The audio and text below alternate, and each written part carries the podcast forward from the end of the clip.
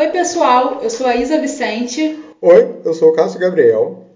E esse é o podcast Antídoto uma conversa entre amigos sobre política, religião, cultura e sociedade.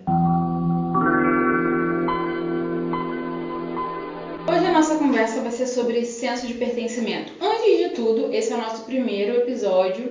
A gente está com uma expectativa boa para esse podcast, não para ser nada muito grande, mas para a gente poder publicizar as conversas que a gente tem aqui na mesa de casa. A gente vai trazer convidados, sim, inclusive o meu esposo também vai ser o comentarista fixo. Os nossos amigos. Os nossos amigos. E a gente espera que vocês gostem. É, pra quem não sabe, eu sou arroba Vicentiza do Twitter, falo bastante. Eu sou arroba X. E a gente vai estar aqui falando basicamente o que a gente fala no Twitter, só que conversando. Como eu disse, a conversa hoje vai ser sobre senso de pertencimento. E o que, que é, né, o senso de pertencimento? Eu achei um conceito no dicionário formal e vai dizer que pertencimento ou sentimento de pertencimento é uma crença subjetiva numa origem comum que une distintos indivíduos. Ou seja, é algo que, apesar de. é algo que é comum e por causa disso une pessoas que são diferentes. E até aí tudo bem, mas quais são as implicações disso na juventude do século XXI, nas pessoas, nos dias de hoje, nos dias de ontem e nos dias de amanhã? É a grande questão que a gente vai estar conversando aqui. Fala pra mim, Cássio, o que é senso de pertencimento pra você? Continuando um pouco essa parte teórica sobre o senso de pertencimento, para falar sobre pertencimento, eu gosto muito de citar o livro Sapiens, do Yuval Harari, onde ele fala, entre outras coisas, sobre um período da humanidade que ficou conhecido como a Revolução Cognitiva. A partir desse momento, o ser humano desenvolve uma capacidade que diferencia os homens dos animais, que é a capacidade de imaginar coisas abstratas, coisas que não existem, cenários hipotéticos. E através dessa capacidade, o ser humano consegue se organizar em grupos, em famílias, em tribos e garantir a sua sobrevivência. Um bom exemplo disso é uma empresa. Você pode pensar no símbolo da Coca-Cola. A Coca-Cola não existe. Existem fábricas, existem pessoas que trabalham na Coca-Cola, existe uma bebida, mas o símbolo, a ideia de que ela existe é uma ideia abstrata, assim como uma países, cidades. É. Uma ficção jurídica que as pessoas de alguma forma se sentem parte por receberem um salário, talvez, por consumirem aquele produto, mas não é algo que nasce. Ninguém nasce Coca-Cola. E é muito interessante porque, como o senso de pertencimento foi um mecanismo de sobrevivência para o ser humano, ele é quase uma necessidade para nós. Nós precisamos pertencer a alguma coisa para que nos sintamos bem. Um exemplo é um estádio de futebol. Pessoas que não se conhecem, pessoas que nunca se viram na vida, conseguem se juntar e torcer para o um mesmo time, se abraçar e desenvolver laços afetivos entre elas através de uma coisa que de certa forma não existe. Um time de futebol, um youtuber famoso até falou sobre isso, é uma empresa, mas elas têm paixão, elas têm sentimentos e elas têm vínculos a partir dessa ligação. Já acabou a Jéssica. Fala pra caraca. Misericórdia! Meu Deus! E não é assim que ele conversa na, na, nas mesas aqui de casa, tá, gente? É tô... Tá, tá, né, gastando o português. A gente, tá, a, gente, a gente escolheu fazer esse tema justamente porque as pessoas tendem a, por exemplo, falar que a igreja, numa sociedade onde não houvesse desigualdade, não existiria, não fazia sentido ter, por exemplo, igreja na periferia. Esse é tema de outro podcast. Mas assim, apesar até as pessoas que têm mais renda, elas precisam se sentir parte de algo. E aí você pega muitas vezes pessoas que vivem em grandes cidades, nos grandes centros, elas estão longe da família. Ter uma igreja, ter uma religião, um grupo, jogar xadrez na praça. Ninguém joga xadrez na praça, né? Alguém Enfim, joga xadrez na praça? jogar carta. É, isso dá um senso de pertencimento e, e traz um senso de comunidade. E até aí tudo bem. As pessoas que vão, que torcem por um futebol, ou uma coisa também que acontece muito no Twitter, os, os, as fanbases de diva rola um pertencimento assim da galera se sentir parte por causa de quê? Por causa da Beyoncé. As pessoas sentem parte de algo maior que é ser fã da Beyoncé e elas se unem em torno daquilo. Até aí tudo bem. Mas a gente quer pensar um pouco as implicações disso num contexto político de crise econômica. Que as pessoas estão frustradas, que as pessoas estão é, ressentidas, né? Que usar esse termo. Sim, a gente entra num contexto, em primeiro lugar, onde o senso de pertencimento ele começa a extrapolar aquela esfera que existia antes, da família, da tribo, da nação, e todas as áreas da vida da pessoa começam a tornar-se objetos de pertencimento. A pessoa usa uma camisa da Marvel ou da DC porque ela pertence àquela base de fãs. A pessoa se junta a um grupo de uma diva pop para se sentir parte daquele segmento. Isso acaba extrapolando e entrando até mesmo no debate político. As pessoas já não debatem política por projetos, por ideias, mas para observar o triunfo do grupo ao qual ele pertence sobre um grupo rival. Elas se unem em torno desse grupo que elas faz parte, mesmo que algo que ela vá contra é antagônico a ela mesma, mas como está favorecendo ali o grupo, ela de alguma forma se identifica e defende aquilo. E isso é muito doido, porque é, a gente viu aí no, em dezembro a questão do ataque terrorista que teve a sede dos Portos dos Fundos e acabou que era um rapaz que se diz integralista. E a gente pensa assim, cara, o que leva uma pessoa a defender integralismo, né? Que é uma ideologia que defende pátria, família, terra, enfim é, nos, nos, dias de hoje. E o que me leva a crer é um profundo, é, uma profunda necessidade de fazer parte de algo maior, de lutar por algo, de, enfim, ter uma bandeira para erguer. Só que, tipo, existem certas bandeiras que você não deve erguer. E é nesse contexto de pessoas extremamente necessitadas de um senso de pertencimento que surge o nacionalismo, que surge nacionalismo exagerado, lógico, que surge extremistas. Se você for pensar o fenômeno Bolsonaro, o perfil do eleitor do Bolsonaro, são pessoas que de alguma forma se decepcionaram com a ordem vigente, são pessoas que precisam se sentir parte. Você entender esse fenômeno das pessoas irem para a rua de verde e amarelo domingo à tarde para fazer parte de um grupo que pretende salvar o Brasil de alguma coisa. Isso é uma necessidade de senso de pertencimento.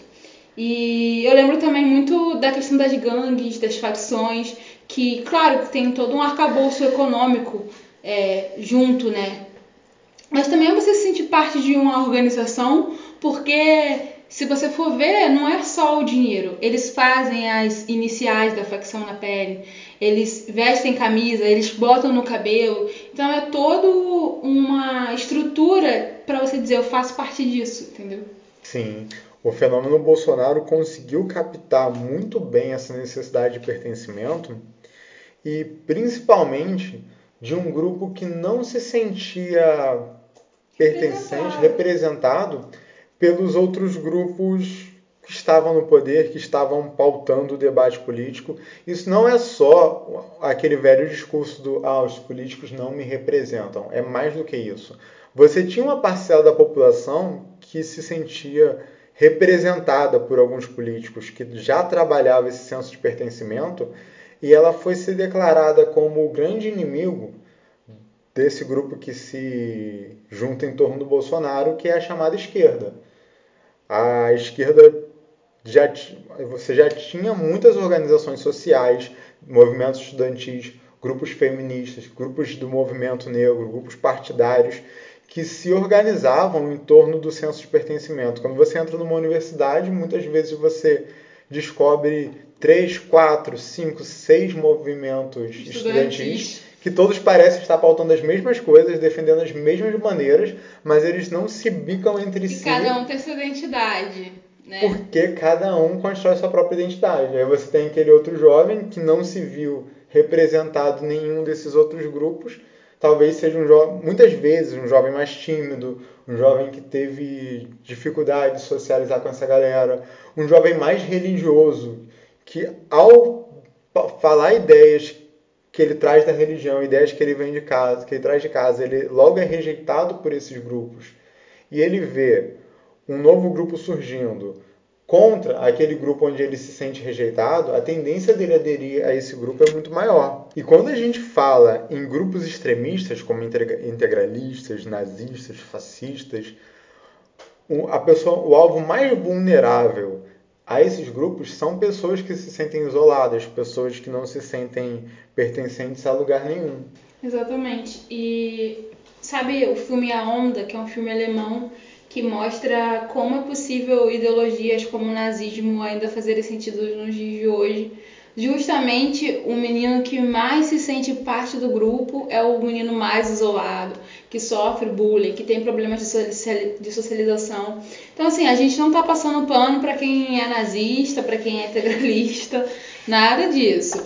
A gente está tentando entender por que, que as pessoas se integram a esses grupos, né?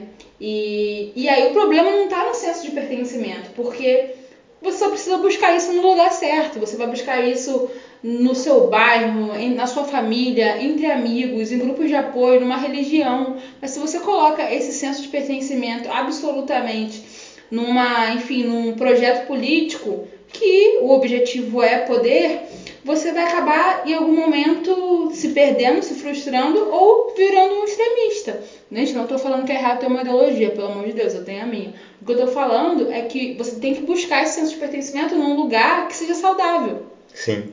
Isso também não é garantia de nada, porque tem pessoas que são rejeitadas pela própria família, que são rejeitadas por amigos, que são excluídas de, de nichos religiosos. Mas a questão é, tem, tem lugares que fazem mais sentido você buscar senso de pertencimento, até mesmo numa empresa. A gente vê pessoas que trabalham numa empresa 20, 30 anos e aí ela é demitida e ela fica sem chão porque ela pautou a identidade dela e o senso de pertencimento dela de estar naquele meio ali daquela empresa. E as empresas utilizam muito do senso de pertencimento ao ponto de quando você conversa com determinados funcionários ou colaboradores, eles nunca falam da empresa na terceira pessoa, eles sempre falam nós. Uhum. E às vezes a pessoa é demitida, você vai conversar com ela, ela ainda fala nós como se ainda fizesse parte daquilo. Acho que é a melhor forma, né, de você é, fazer alguém trabalhar bem é você fazendo ela acreditar que ela faz parte daquilo. Sim, é a grande arma de mobilização de pessoas que não se conhecem em torno de uma causa comum, que pode ser também o trabalho. É. Onde, Cássio, você acha que a gente não deve buscar esse de pertencimento? Uma das coisas que a gente pode avaliar para ver que um lugar não é adequado para a gente buscar esse senso de pertencimento é em grupos que baseiam a sua união na destruição dos outros grupos. A gente vai ver isso dentro da política, grupos baseados em cancelamento de reputações, em destruição de pessoas, em aniquilação de outros grupos, seja a aniquilação física ou muitas vezes a aniquilação do próprio debate político. A gente viu várias declarações, tanto de grupos de esquerda quanto de direita, que você vê que, você vê que há um claro objetivo de eliminar aquele outro grupo do cenário político. Quando você quer eliminar o grupo, você acaba transferindo isso para a pessoa que faz parte daquele grupo. Aquela pessoa deixa de ser um ser humano como você e passa a ser uma pessoa de um grupo que deve ser eliminado e, consequentemente, você quer a eliminação dessa pessoa. Você acaba baseando o seu sentido de vida no ódio. Isso não faz o mínimo sentido, porque quando você combate pessoas, aquilo não é tão frutífero. Você tem que combater ideias, porque as pessoas morrem, as pessoas somem, as pessoas mudam de opinião. Mas as ideias continuam. Sim, as o ideias problema é, hoje eu acho que é essa personificação do debate. Tipo, você tem ideias que eu não concordo. Ao invés de eu debater suas ideias comigo e destruí-las no debate, enquanto debate, eu quero destruir você. Eu vou lá, faço uma busca no seu Twitter, vejo uma coisa que você falou errado, é, lincho a sua personalidade, ao invés de discutir a sua ideia. Porque você pode até mudar de ideia. Sim. Mas você não vai mudar se alguém fica assassinando a sua reputação, né? Que a gente percebe. É, mas isso é outro podcast. Que a gente percebe uma inversão. Ao invés de pessoas formarem somente em torno de ideias e grupos se formarem em torno de ideias, as ideias é que são formadas em torno dos grupos e das pessoas. Você tem um candidato, aquele político, ele, o nome dele deixa de ser apenas uma pessoa, se torna um símbolo, se torna uma ideia, se torna uma ideologia baseada naquele nome. Em torno daquilo você se organiza. Total. E assim, eu acho muito complicado também o quanto isso é destrutivo para a própria democracia, né? Se a gente se propõe a pensar isso enquanto sociedade aqui no Ocidente, com das democracias liberais, estados democráticos de direito, a gente vê como que a criação dessas facções, é, dessas milícias, né, é, cria um ambiente totalmente horrível para você debater política.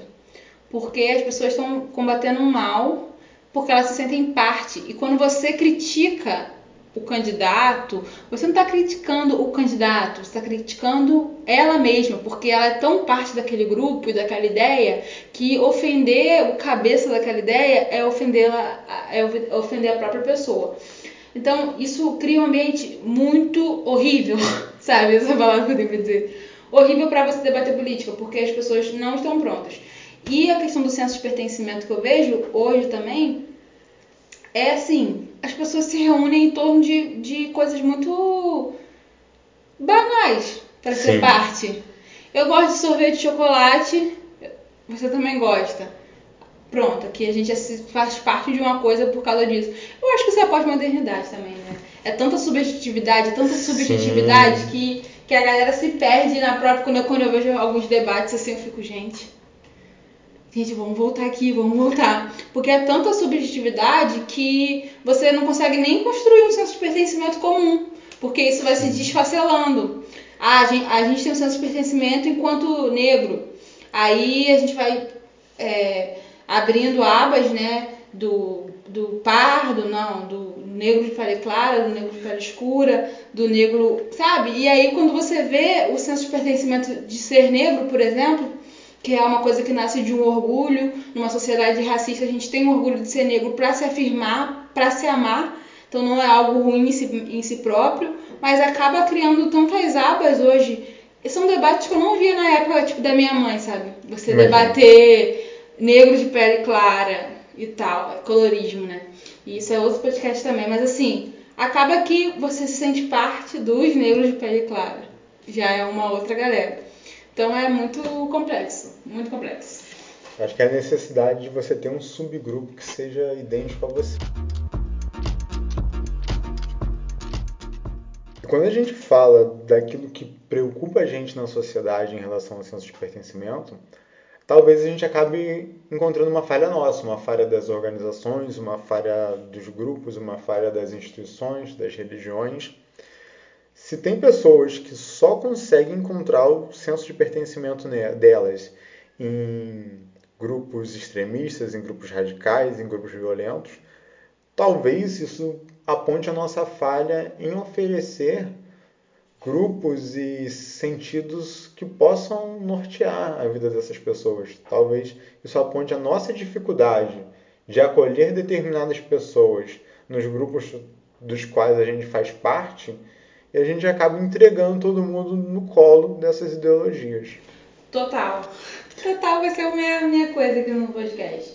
Eu acho que a gente tem que, de alguma forma, construir ambientes que sejam acolhedores, justamente para que as pessoas se sintam parte. Isso vai desde a nossa família até a forma que a gente trata as pessoas quando chega no grupo, na faculdade, no trabalho, sabe? A gente tem que pensar, gente, que todo potencial Vamos ser extremistas. Todo potencial terrorista Sim. é uma pessoa que em algum momento foi frustrada. Nem todos, né? Mas é, pessoas com potencial para chegar lá e, e explodir tudo, atirar em todo mundo, são muitas vezes pessoas que foram isoladas, né, do, do lugar de relação, do lugar de amor, do lugar de afeto, que pode ser uma roda de amigos, pode ser uma família. E vamos abraçar geral aí no que a gente puder, pra gente deixar esse mundo menos pior.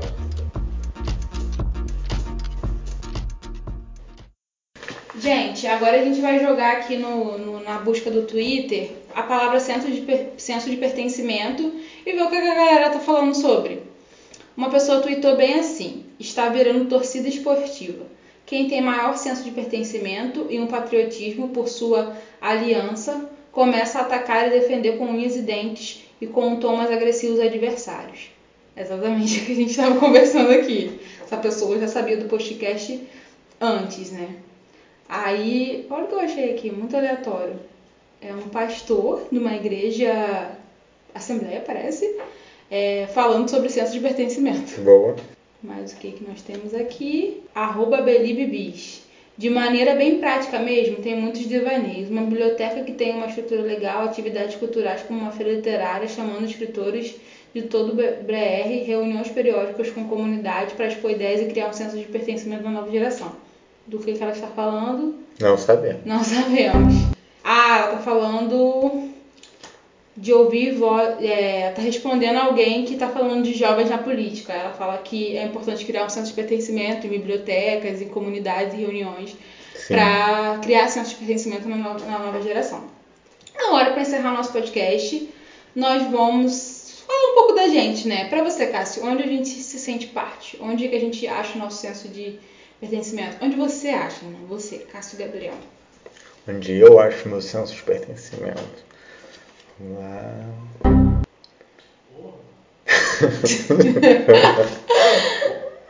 Foi mal, deu uma travada aqui. Total, cara. Quer começar você falando? Paulo?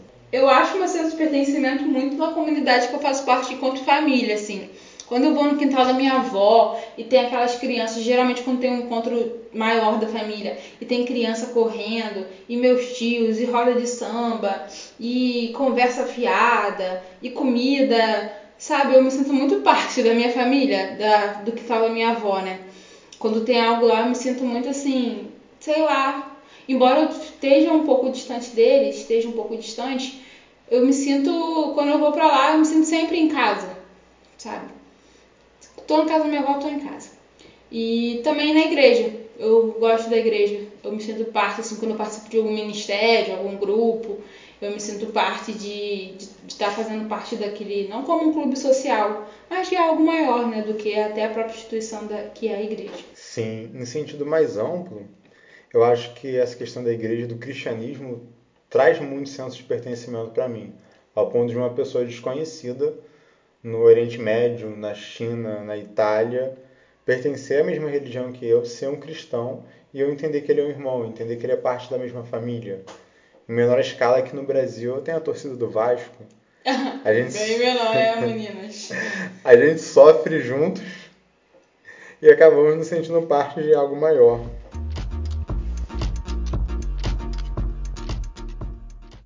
É isso, gente. Esse foi o nosso primeiro podcast. É, interajam com a gente nas nossas redes sociais. A gente ainda não tem rede social para o podcast, mas o próximo vai ser bem legal também. E a gente quer saber o que vocês acharam, dúvidas, sugestões. A gente está bem amador aqui, mas vamos melhorar nossa estrutura em breve. É, é isso, gente. É isso aí, gente. Valeu!